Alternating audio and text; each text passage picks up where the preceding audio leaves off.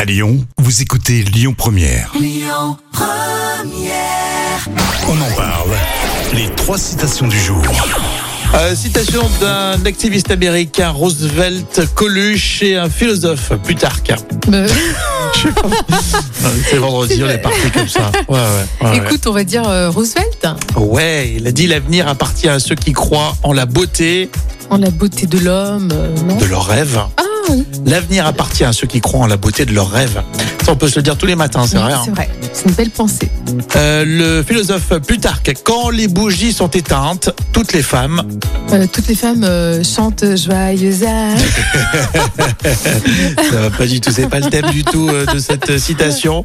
Quand les bougies sont éteintes, toutes les femmes sont jolies. Oh, c'est joli plus tard. hein. Ouais. Euh, et enfin, Coluche, ça coûte vachement cher les études. Et pourtant, moi, je faisais gaffe. Euh, J'étais un de ceux qui, Qui n'étudiait pas. euh, et qui étudiait le moins, ah, effectivement. oui, Ouais, voilà, je faisais c'est gaffe ça. à pas trop dépenser.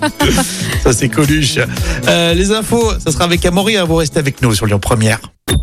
Écoutez votre radio Lyon Première en direct sur l'application Lyon Première, lyonpremière.fr et bien sûr à Lyon sur 90.2 FM et en DAB+. Lyon Première